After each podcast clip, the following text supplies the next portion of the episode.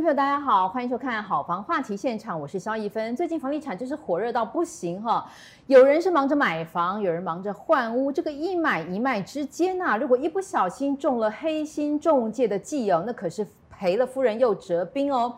所以呢，为了避免大家在现在在火热当中热昏了头哦，我们今天呢主题就是要解剖黑心中介勾结投机客，坑杀卖方的全套路。我们今天要提供的真实案例是在一零二零一九年一月发生的哦。这个七十多岁又重听的王女士委托中介卖房子，可是中介冷冻她将近两年都不理她，结果突然出现以后呢，就三个中介呢就围着他用人海战术约在中介的公司哦，让这个老太太在半推半就之下签下这个丧权辱国的不平等条约哦。成交之后，这个王女士呢本来只能怪自己老糊涂啦，可是她越想越不甘心，结果。有一天偶然看到了这个房产专家房孝儒，他写书出来爆料老东家黑心，这本书叫做《多少钱才合理？百万笔房仲交易的教训》。哎，这个王老太太一看说：“哎呀，这个中介怎么和骗我的那家不是一样吗？”才勇敢的站出来发声。那么，到底是消费者自己糊涂导致了交易的损失，还是中介挖坑给老太太跳呢？看了我们今天的分析，您自己来评个公道。我们今天请到两位特别来宾，首先是消基会副董陈志毅陈律师，您好。主持人好，现场来宾还有各位电视机前面的朋友，大家好。还有我们的财经专家卢艳丽小姐。主持人好，观众朋友大家好。好，首先我们先来看看新闻哦，房市是越来越热，这可不是胡说八道哦，有实际的统计数据显示，建造核发面积、工业加住宅都双双的创下了五年来的新高哦。那么呢，可见这个建商对房市的后续发展持续看好，因为疫情稳定之后呢，买房购物的信心是越来越强大了。我们来看这则报道。二零二零全球笼罩新冠肺炎阴霾，经济成长呈现停滞，但全台工业用途的建造核发面积却逆势攀升。住宅类的建造核发面积也同写新高。根据内政部统计建造核发状况发现，今年上半年住宅类核发的楼地板面积高达三百一十八点九万坪，未来住宅推案量居高不下，建商对房市发展持续看好。而后疫情时代的购物信心也让建商勇于推案抢市。根据统计资料显示，今年上半年住宅的建造核发量落在九千两百七十二件。虽较二零一九年与二零一八年同期略减，但今年上半年核发的户数来到七点二万户，楼地板面积高达三百一十八点九万平，双双创下近五年新高，显示房市在刚性需求的支撑下，住宅推案量体依旧维持高水位。房产专家表示，上半年房市虽然短暂受新冠肺炎疫情影响而有所压抑，但国内疫情趋缓后，交易量立刻反弹回升，且市场。资金动能强劲，房贷利率偏低，市场普遍看好不动产发展，因此购物信心提升的状况下，建商推案的意愿也大幅提升。房产专家分析，今年疫情回稳后，吸引自用需求的买方也有不少投资置产买盘进入市场。此外，围老重建在主要都会区发酵，而各地房市话题不断的状况下，购物意愿及房市信心不断增强。好房网 TV 综合报道。那么房市热的话，就更要注意了哦。这个张金鶚教授就呼吁要正视房市的资讯不透明问题。我们来看看最新的房产新闻。实价登录上路七年，原本预期交易更透明，买卖双方权益也将受到保障。但道高一尺，魔高一丈，房仲上市公司前员工写书惊爆老东家黑心，坑杀消费者，遭社会舆论挞伐。网络新闻媒体日前制作“实价登录买房大不易”一系列报道，爆出房仲公司买低卖高交易黑幕。汇流访问的前房仲副总经理房孝儒，曾在其著作《多少钱才合理？百万笔房屋交易的教训》书中，指控之前效力的房仲公司多次利用媒体释放不实价格资讯，误导消费者，且接受屋主委托卖掉房子短期转手，再卖价差高达百分之三十六。六，政大教授张金鶚在脸书发文，再次呼吁正视房市资讯不透明的问题。前房仲副总经理房孝如说：“房仲业者那些不孝行为，并不是偶尔，而是持续、全面的。而对于企业而言，这些并不是没法管，而是不想管。”在新闻中受访的张金鶚教授更在脸书贴文中表示：“报道内容探讨房市资讯不透明的现象与问题，值得参考。”内政部政次花敬群曾为爆料的房孝如著作写序。这不是件容易的事，但他们没有放弃。这原是政府与市场该做好的事，但他们负担起责任，给社会提供指引。房孝如曾担任过房仲上市公司副总，为了推动房价透明、落实居住正义，他在书中毫不避讳地点名老东家就是哄抬房价，并配合投机客赚取差价的黑心房仲。房孝如在书中惊爆，房仲与投资客已联手发展出一个层次分明、结构严谨的生态体系，消费者根本难以以个别力量从此生态系统中逃脱。该系列一篇文章引述指出，一位屋主委托黑心中介销售板桥的房子，虽然隔天就成交，但买方在交屋完成之后立刻转手，售价高出百分之三十六。屋主质疑黑心中介未提供完整资讯，让自己损失惨重。房孝如还在该书中举证众多房仲上市公司利用媒体释放不实讯息的事实，其中之一是二零一四年底《经济日报》一篇新闻里提到，台北市文山区台北日内瓦每坪五十到五十五万元，真源每坪五十五到六十万元，项目数十每坪四十五到五十万元可轻松入住，所有价格均由黑心中介向媒体发布。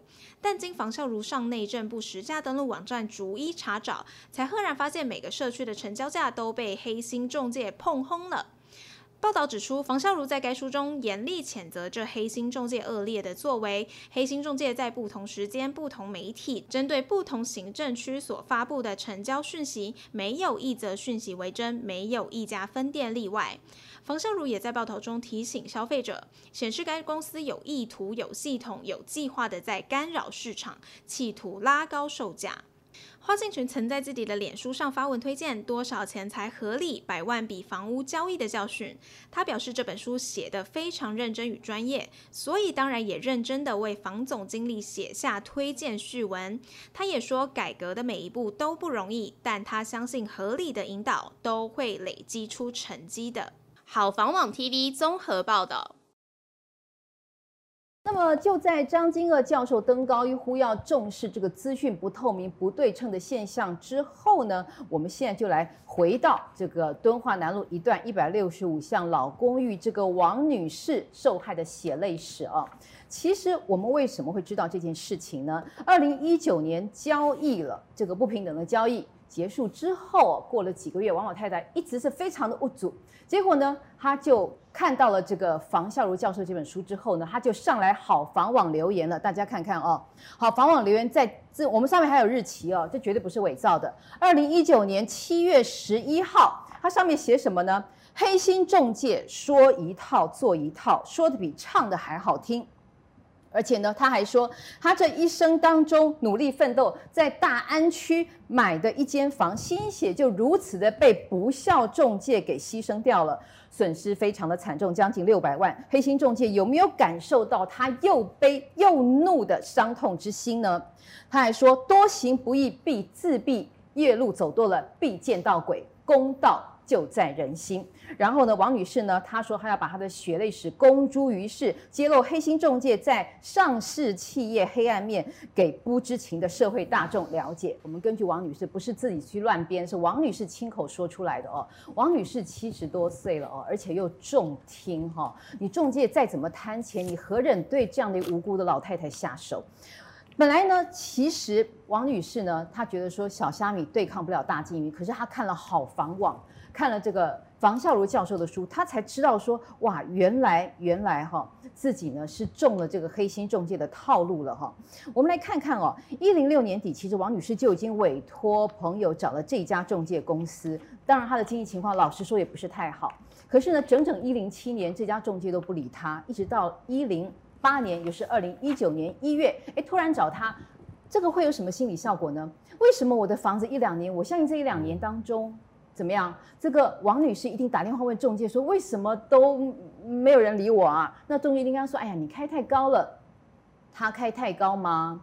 行情均价哈是八十五万，他开八十六万，也不至于太离谱啊。但是呢，他就一直告诉他，你看一年两年都没有人看，你太高了太高，一直冷冻着他哈，让他这个心态呢，慢慢的越来越没有自信，越来越觉得自己是不是应该真的开太贵了哦。那么其实呢，根据王女士告诉我们，这一两年当中呢，其实中介也有带看，但是真的，一两年只有一两组啦，哦。所以他心里真的是非常的挫折，所以呢，他呢也渐渐的会心灰意冷。哎，结果突然出现转机了。一零八年一月，中介突然约他跟买家见面。哦，根据王女士说，中介还带了两位店里的经纪人一起赴约。哦，三个大男人在门市的小房间里，让王女士坐在房间里的最内侧。一坐之下就说，买家开六十四万了哦，你开八十六万太贵了。买家有开价，好不容易一组买家开价，他开六十四万。这个六十四万的价格呢，王女士了解到这是法拍屋的成交价。哎，我的房子好好的，不是凶宅，也不是海沙屋，更不是法拍屋，为什么我要用法拍屋的卖价钱卖呢？这么比附近的卧龙街卖价还不如哎。那王女士当然不愿意啊，她就赶快。打赖给她的弟弟，她弟也说，这太便宜的不应该卖啊。可是王女士也不知道为什么，她可能中听，然后呢，两年房子卖不出去，她真的没有钱了。她你知道那种身心煎熬之下，然后中介三个大男人在一个小房间，而且还是在人家中介的门市，不知道跟他讲了什么，在这个人海战术围攻之下。这个王老太太信心崩溃了，结果最后签约，你知道她签多少吗？最后是以六十七点五万成交，也就是说，行情八十六万，她以六十七点五万成交，每一坪将近少了二十万，总共加起来少赚了五百八十万哦。怎么会这样呢？来，我们来看看哦，到底中介其实呢，他这个坑杀的套路也不是这么容易的，他还减负了许多的证据哈、告诉王女士说：“你真的啦，你就。”开这个六六十七万啦，就差不多了。为什么呢？来看第一个，中介先提供给他这个啊，这个呢就是叫做敦化南路一段一百六十巷的行情。可是大家要知道，王女士可能这个老眼昏花用重听，这可是松山区的哦。王女士的敦化南路一段一百六十号的一百六十巷的房子是大安区，可是她没有发现，她一时不察。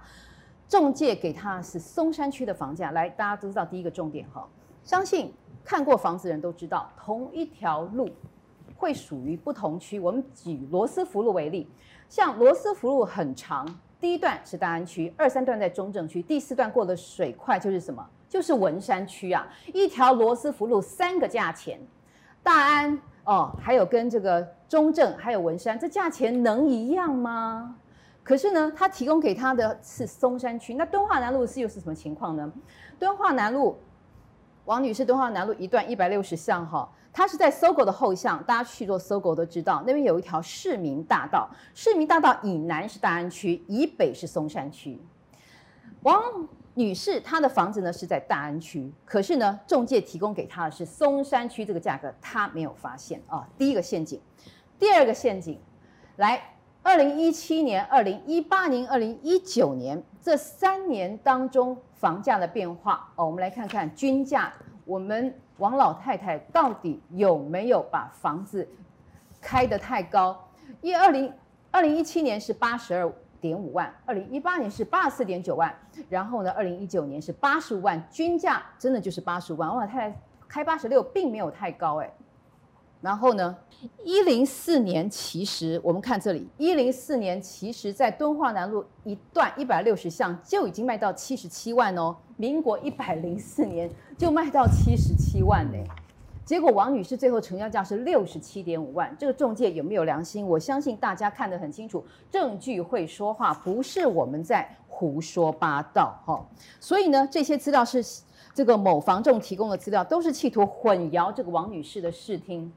我相信这个字密密麻麻哈，这个字那么小，这个王女士真的是看不太清楚。她又重听，三个大男人围着她，她真的是非常的紧张。打给弟弟，弟弟在国外又无法求援，她又不知道怎么样，她也不晓得说，哎呀，要带个朋友来帮他讲句话，她也不知道说要尿遁一下，说哎呀，我可以本色几类啦，不要逼着我签约。王女王老太太真的是慌了，三个大男人围着她，她能怎样？人海战术围攻嘛，哈，所以呢。种种的一张一张的单子，你看中介哈，一个比一个会说。你看嘛哦，你看呐，哎，这个现在价钱松山区是多少啦？其实都是法拍屋，又是松山区，人家是王王女士是大安区，她就这样子，哈。所以呢，签下了这个丧权辱国的不平等条约之后，哎，六十七点五万一下就卖出去啦。所以呢，我们等于说，我们从每一个环节来剖析哦。第一个。中介委托售屋时间点一百零六年哈，每平当时真的八十六万是一个合理价，王这个王女士并没有贪心哦。总价两两千六百八十万，可是惨遭冷冻一年呐、不过凭良心讲，一零六到一零八年那个时候房价并没有像现在这么热，说不定中介又说，你看嘛，都没有人来看，搞不好还真的是看的人不多。但是谁知道这个黑心中介的这个套路在后头哈，利用房市相对没有那么热的时候呢，哎，出来找他了哈，让。王女士以为要降价才能够出售她的公寓，然后又提供我们张看到那三个选择性的实价登录资讯，明明是大安区，提供松山区实价登录，误导王女士的定价策略，还有疑似以周边法拍屋的成交价六十四万号王女士议价，最后还这个装模作样六十四万给她加个一两万，对你很好的啊，六十七点五好不好？哦，然后呢，黑心中介呢，其实呢，勾结了这个投机客三大关键哦。我们不要说这个为什么要三个房仲来对一个老太太，我们也不要做这个假设啦。哦，会不会太卑鄙了？搞不好房仲本身就是投机客啊，嗯、对不对？一零八年一月，疑似勾结投机客，以人海战术，三个人以周边法拍价为议价标准，哈，六十四万。哦，以六十七万点五，六十七点五万成交，他们有加价了嘛？六十七点五哦。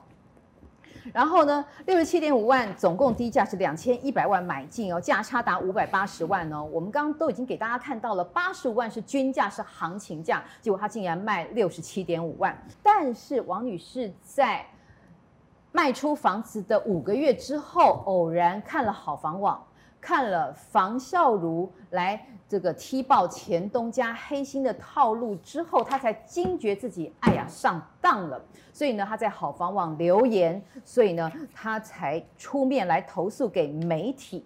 那因为现在王女士已经投诉媒体了，这个案子被康了，以至于现在大家去查王女士的这个案子哦，现在呢还不知道是在谁手上，他可能很想。转手，我们疑似啦，他可能要转手下一个买家进行坑杀。下一个买家哈，下一个买家在哪里？下一个买家在哪里？现在因为这个案子已经在媒体曝光，而且在处理当中了，所以现在暂时没有看到买家。但是呢，如果这个案子没有曝光，说不定您就会是下一个受害者。好，艳丽，你以当时一零六到一零八整个这个经济的状况，还有房地产的状况，是不是的确是利用这个？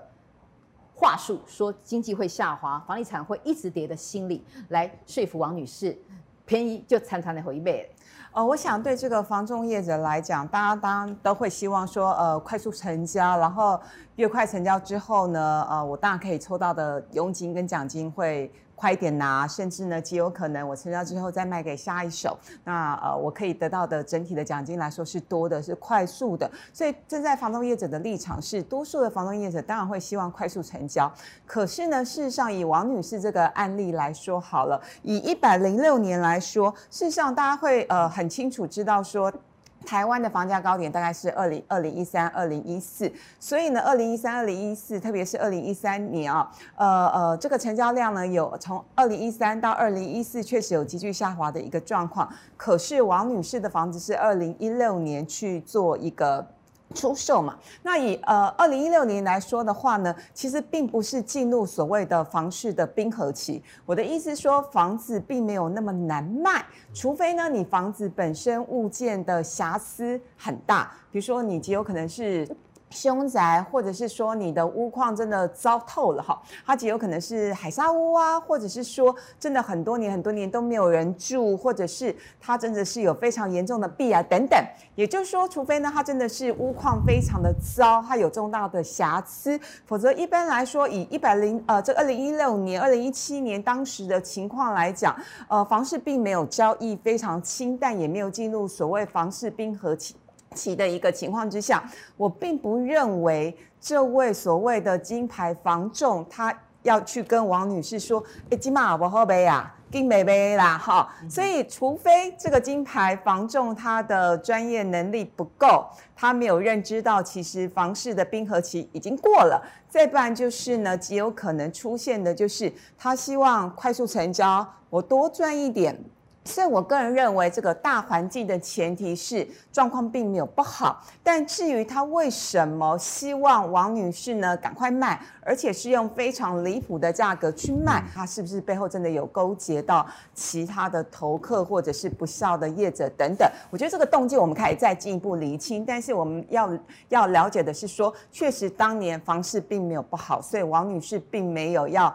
急迫去卖这样的一个心理的状况。那同时呢，一一百零六年的呃这个房价来说好了，因为事实上大安区呃一直都是天龙国中的天龙，蛋黄中的蛋黄。我想呢，就算房子有一点点物况，有一点点的不好。但其实要卖要脱手也不是那么的难，那甚至呢，如果你坚持一下价格，其实大家都知道嘛，景气是循环的，那你只要坚持一下价格，过个一年、两年、三年，我想价格应该都可以来到你比较满意、比较觉得呃还不错的一个价位，再做一个出手。嗯、所以以一六年大安区来说的话呢，它的房价是平均的均价是八十五万。换句话说呢，当时呢，王女士她开八十几万，我个人觉得非常合理，八十六万其实是合理。嘛，均价，稍微多一点。对，那我呼应刚才艳丽说，其实一零六年她委托的那一年哦，经济并没有不好。我们这边有一个报告哈，一零六年国内外经济同步成长，我是看着报告在讲的，我不是自己乱掰哈。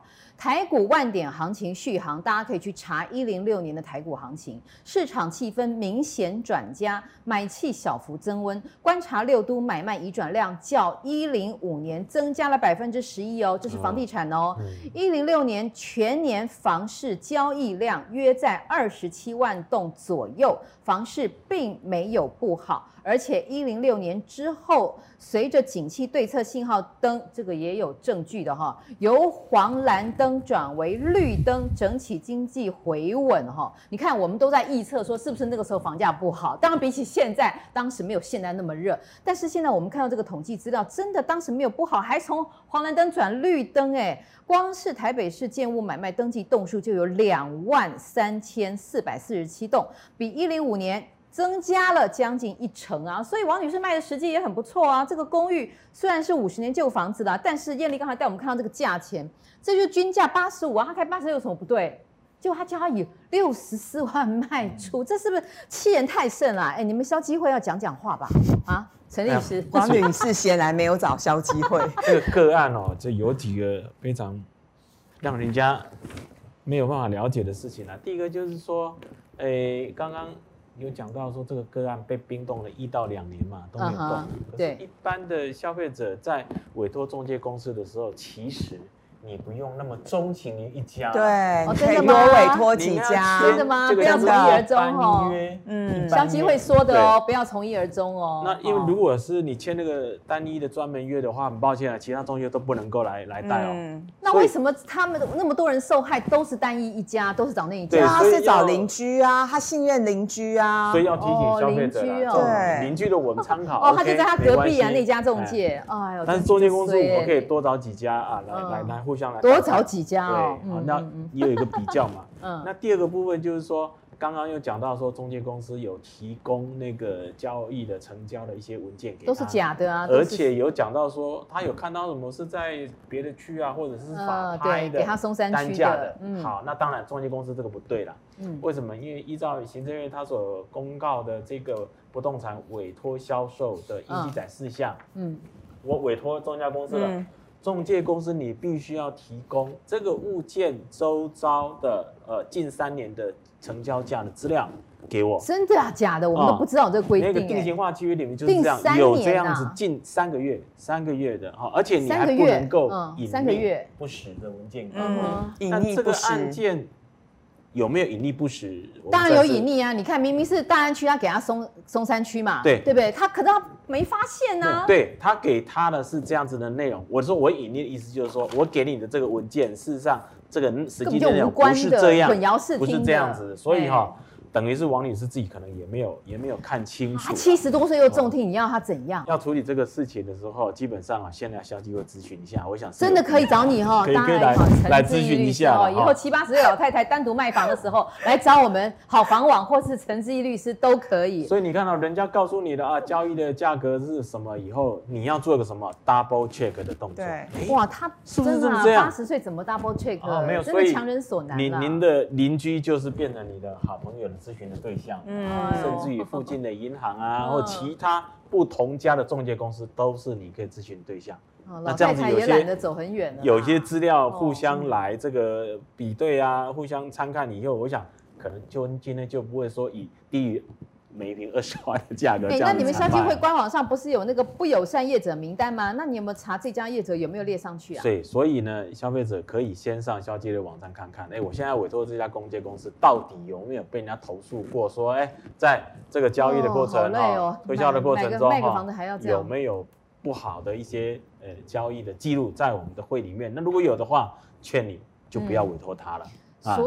嗯所以真的是哈，现在房地产很热，有人要买，有人要卖，但是真的不要热昏了头，冲昏了头。你看看到处都是陷阱哦，一不小心，哎，实价登录我也给你看呐，哈，这个近三个月交易，什么甚至近三年我都给你，可是这些都是选择性的资讯。没错，密密麻麻。说老实话了，我现在老花眼我都看不清楚，何况一个八十岁老太太，你能要你能要求她什么？所以我们又不能怪说消费者不查，也不能怪消费者。我觉得有时候真的是你。躲不过他精心设计的套路，嗯哦，邻居真的不见得是好邻居，哎、嗯，有可能是恶邻哈，让你一辈子摔跤都爬不起来。何况他已经快八十岁了，会不会一气之下，真的很真的是让让人不敢想象哈。所以艳丽，所以如果根据王女士对媒体的转述，后来她发现了，哎，这个房孝如出来踢爆前东家，觉得怎么跟他案例这么像，所以才在好房网的脸书上留言。这个我们刚才都有秀给大家看哈。我觉得哈，就是我们今天在假设模拟这个情境，如果是你我，对不对？有时候卖房子是很低调啦，哦，也不想让邻居知道，真的很多人都神神秘秘哎，不要再神秘什么，不想让人家知道，也不敢问别人，就偷偷的去委托这个中介，哎，然后中介当然也有时候觉得家里乱七八糟，也不想让让人家到家里来，可能当然就去门市嘛，去中介啊，哇，中介他们。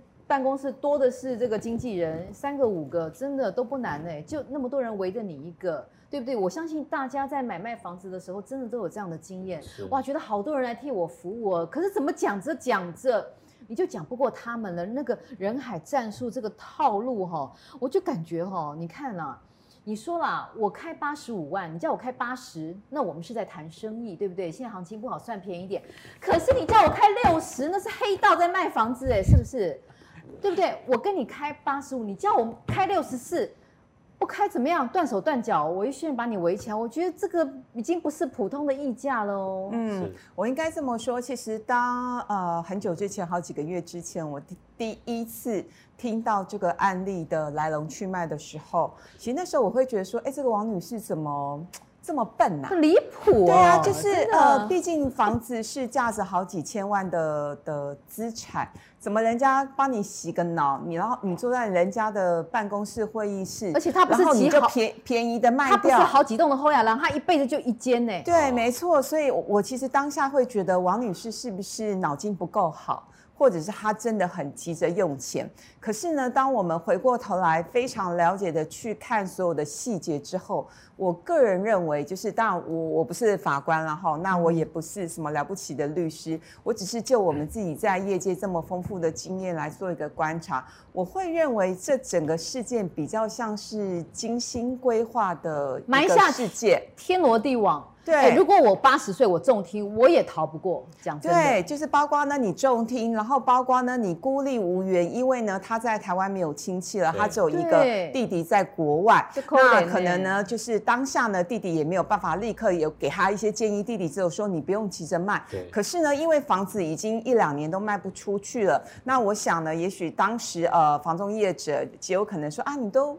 摆这么久了，然后都卖不掉，那你要不要呢？趁现在真的好不容易呢，这两年来终于有人来看房子了，而且也出价了，你要不要呢？就趁这个机会卖一卖嘛。嗯、那反反正你身体状况也不是很好，那你也很急着要处理这个房子，所以我想有很多的因素加总起来，导致了呢，王女士在当天她自认为她回过头来看，她觉得她做了错误的判断。可是是谁促使她？谁在？背后 push 他做了这个错误的判断，我想这些房仲业者应该是脱不了太大的关系。为什么？因为第一个，我们刚刚讲的房子两年来乏人问津，这房子有这么糟吗？我不相信。那第二件事情呢，就是呢，你给了错误的讯息，你告诉王女士，你给的王女士的价格是。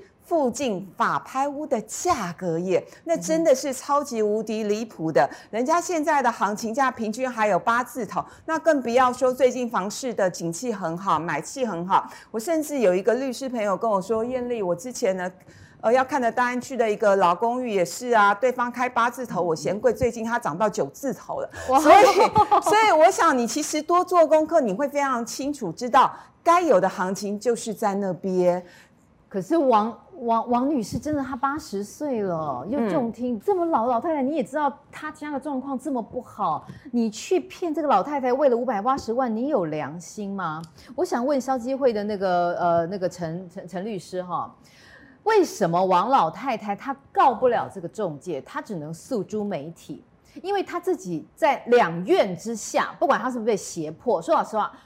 也是王女士片面告诉我们，嗯、现场的证人在哪里？只有那一家房仲是证人，他们愿不愿意老实交代？两院合约之下，这个王女士是没有办法告中介的哦。那怎么办？我们在胁迫，我相信这个案件以后还会发生。对，那消费者该怎么办？这个就是诉讼上面很重要的一个关键，叫做举证责任。举证，你要告他嘛？对啊，然后你请你先举证证据。好，请问要怎么举证？那主任刚刚讲说，一个老人家八十岁，然后在一个单独的屋子里面，三个都是中介公司的经纪公司，你想他会讲不同对于王女士有利的？当然不可能啊，当然不可能。好招啦。所以说这样子的一个个案，基本上即使你打了一个官司的话，法官都会讲，哎，请你刚刚讲啊，你刚刚讲那些事实，请你举证。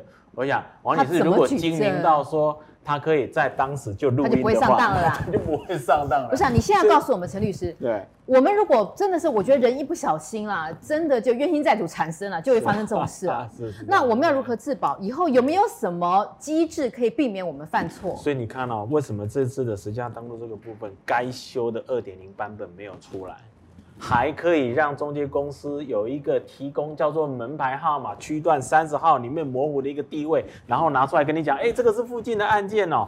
可是陈律师，就算是这样子好了，他自己如果不看清楚，他给他的是松山区的啊。是，所以我刚刚才说。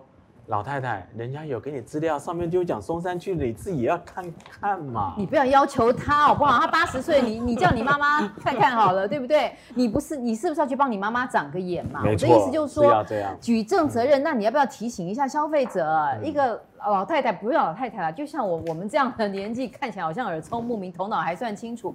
对，哎，一不小心，对不对？艳丽脱垂还是会犯错。像你看，你朋友会找你啊，财经专家一起看房嘛。所以是不是律师？我们长个眼，有有，几个来，我们 paper 我们一人一人讲一个好不好？第一个啦，你不要一个人单枪匹马啦，就算你再怎么不堪要卖房，也要找一个信得过的来嘛。就算你不想让亲朋好友知道你落魄到要卖房，你找肖基会去找那个陈陈律师，嗯，就看大家看他就长这样，找陈律师陪你去看房。第一个啦，我我出一个嘛，第一个拉拉个人一起去，来艳丽，你再出一个 idea 怎么样？呃，我觉得你可以先去了解一下附近成交行情。当然，这时候主持人又会说：“啊，我有备着回啊，我也不会上实价登录网站啊。啊”然后。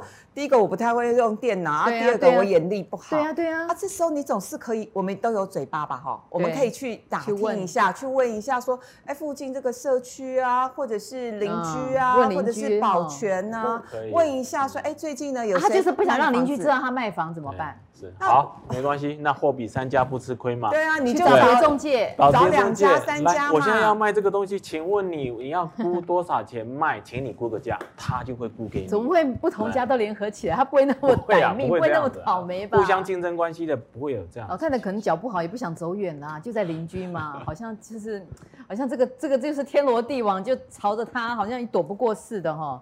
如果真的啦，你没有找别的中介，你也没有找朋友跟你一起看，你真的就已经进到那个小房间，被他们人海战术都丢啊，就围围堵在那里哈。是，你至少也会尿遁吧？啊，我可以变瘦几嘞？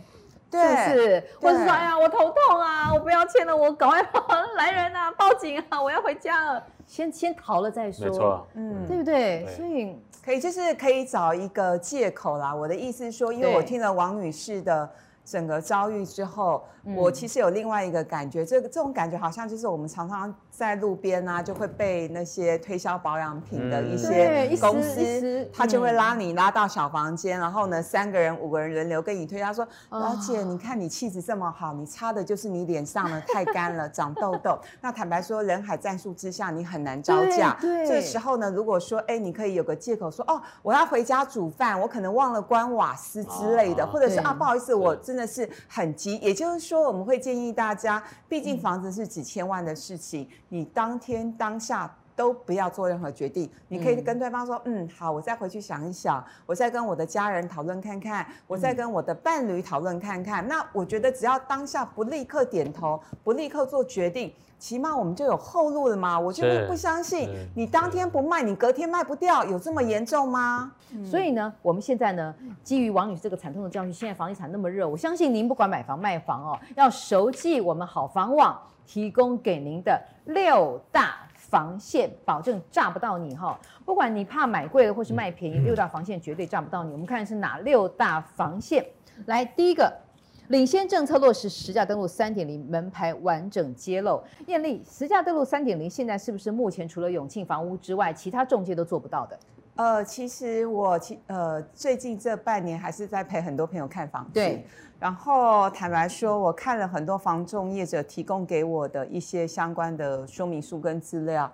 那我记得有一次，我是刚好是永庆房屋的同仁帮我做服务。对。那坦白说，我拿到厚厚的资料的时候吓一跳。哎，他不会看到卢艳丽才给你厚资料吧？并不是，因为我平常看房看房子，或者是平常去买菜啊，都戴棒球帽，大家都知道了。然后呢，对，也没什么化妆，就跟大学生一模一样，戴棒球帽绑头。发现你是卢艳丽，可能后来就知道了啦。嗯、那就是厚厚一叠、厚厚一叠的资料，最基本的包括什么公社啊，那附近有什么的交通状况啊，嗯、我觉得这是最基本的。嗯那比较完整的呢，就是包括像陈律师刚说的，就是呢，最近这几年实价登录的价格，哈，甚至包括周边的行情，通通都有提供。所以其实我觉得一个啊、呃、好的房仲，其实是可以给你完整的资讯，让你判断说，哎，我要不要买？甚至呢，有些人会觉得，哎，即使我买贵了也没有关系嘛，我总价呢贵个十万二十万。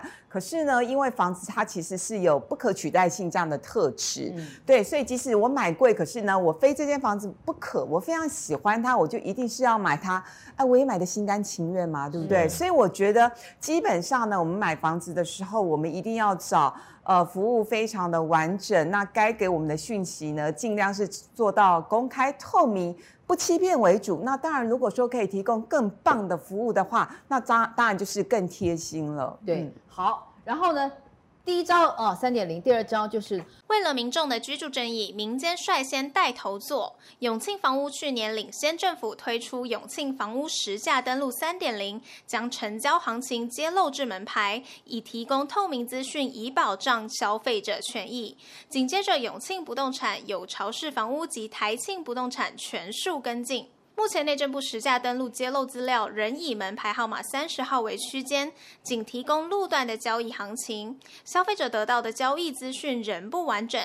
因此，去年永庆实价登录三点零将成交行情揭露至门牌后，二零二零年八月永庆再提出两大诚实房价保证，以保障消费者权益。所谓两大诚实保证，首先是永庆成交的行情资讯皆完整揭露至门牌，若有故意隐瞒成交行情资讯，以致卖方有低卖之情形，永庆房屋承诺退还已收卖方全额服务费。另外，秉持先诚实再成交的精神，如销售物件为一年内买卖取得，永庆房屋将提供屋主声明取得之价格给买方参考。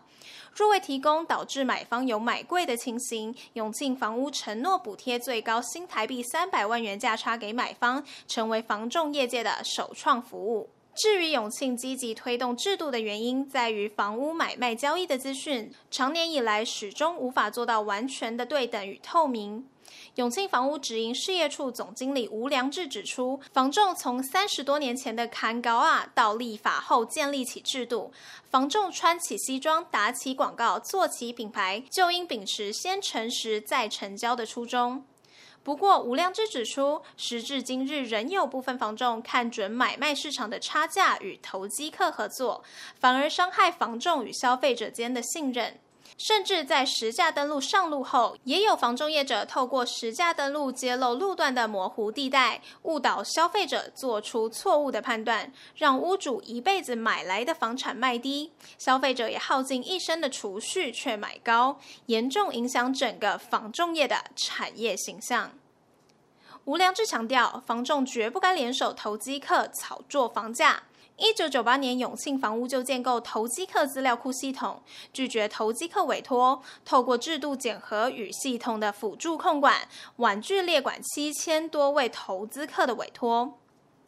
但对于消费者而言，资讯始终有模糊范围。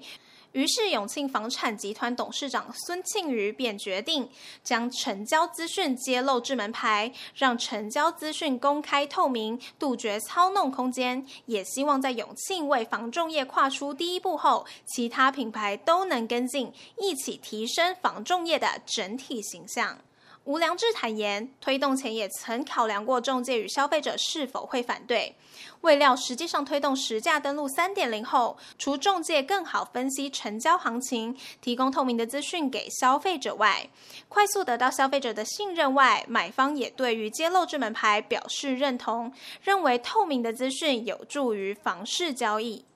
因此，永庆房屋率先实施实价登录三点零后，今年六月，永庆不动产、有巢氏房屋、台庆不动产等三品牌店东，甚至透过各地区的经管会主动联署争取，也全面落实。目前，永庆集团全面实施。吴良志表示，内政部实价登录资料揭露时间落差三个月，但市场变化快速，有消费者反映参考价值不够高。永庆加盟三品牌的实价登录资料不仅揭露至门牌，成交一个月后就公开资讯，加上公开房屋格局、车位价格等资讯，降低资讯落差，大大增加消费者的信任感。好房网 TV 综合报道。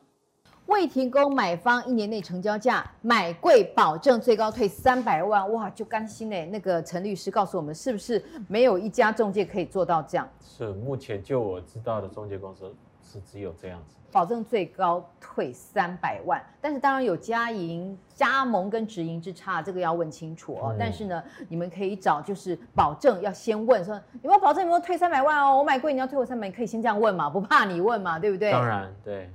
很清楚。好，第三个呢是如果没有提供卖方完整成交行情，保证退服务费。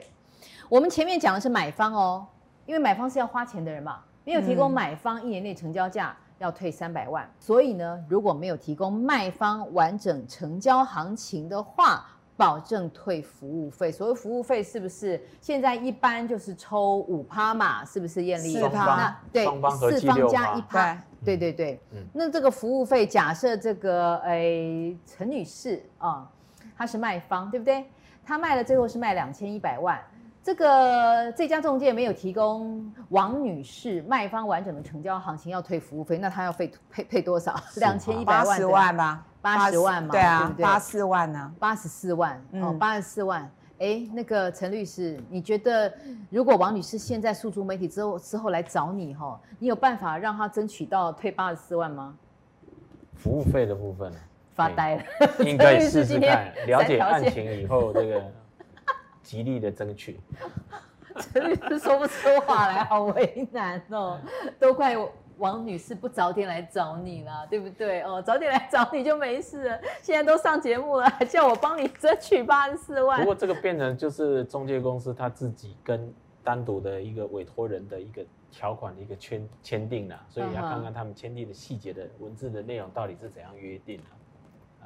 那又密密麻麻，王女士哪看、啊？王女士应该是连看都没时间看，不然就看不懂啊。她都吓昏了，好不好？三个大人围着她，你要干嘛、啊？对不对？所以呢，六大防线刚才看哦，三点零啊，然后买卖买三百万，卖退服务费。来再看第四个。实价登录比价王，让你比到最低价哈，当然不可能全部都是老太太这个卖房子啦。那艳丽，实价登录比价王你最熟了，来看看要怎么样使用哈，有什么 paper 能够让你比到最低价？我们打开实价登录比价王，我要怎么上这个网站？要怎么样比价呢？对，当然就是你可以输呃你想要买的物件的地址或者是社区的名称，你把一些关键字输进去之后呢，就会有它历年来成交的行情价。那最基础的一些资讯，包括说它的评数多少啊，有没有车位啊，然后呢，甚至周边的环境啊、交通呃等等，我想这个网站里头都有。那甚至呢，是不是真的有所谓的投客在里头？嗯、你就可以透过实价登录比价网去看它历届移转的次数哦，移转移转次数越多，那当然表示说这间啊、呃、这个社区或者是这间房子呢，它确实投客非常非常的喜欢。那投客非常非常喜喜欢的前提是什么？就是呢，我们要买它的时候，我们就要很清楚知道。哦，极有可能它的房价被垫高喽，所以你是不是非买它不可？或者是说，呃，投客非常非常喜欢这间房子的话，装潢很烂哦。对，它延伸出来的另外一个意义就是装潢很烂哦，看起来美轮美奂的话，可是极有可能它里头用的真正的材料不是那么的扎实。对所以其实实价登录比较王，我常常推荐给我周围很多好朋友来去使用，而且因为是免费的嘛，所以我希望大家呢，就是如果你真的是有想要买房子的念头，或者是呢，其实你。已经看好几个区域，你就多利用这个网站，因为你都要多比较之后，你就非常有有这样子的概念，就是呢，到底哪一个区域适合我？如果我没有这个预算的话，哎，即使这个社区或这间房子我买不下手，没有这个预算，嗯、但是实价登录比较啊也会告诉你，哎，这附近呢还有哪些社区、哪些物件，它是落在你的预算范围之内，你也可以呢多去看一看，看了物况之后，你才会知道喜不喜欢。然后呢？第五章看看什么？多少钱才合理？百万笔房屋交易的教训，这些这本哦，嗯、要买要卖房子的人可得买来好好的看清楚了哦，这可是一个。扎扎实实的房仲业者，他在踢爆老东家所有黑心的套路啊，这些都是血血迹斑斑的血泪史啦，不是他自己的，也是所有其他曾经受骗上当消费者的哈。我觉得大家呢，房地产它是上千万的投资哦，一人可能一生一屋就只有一栋房，这本书才几百块，值得你去买来好好的看一下，嗯、好好的了解哦。房孝如百万笔房屋交易的教训。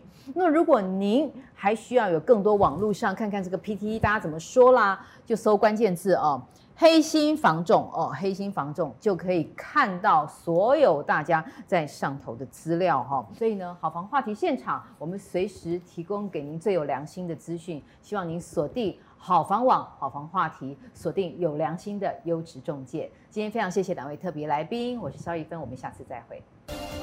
Thank you.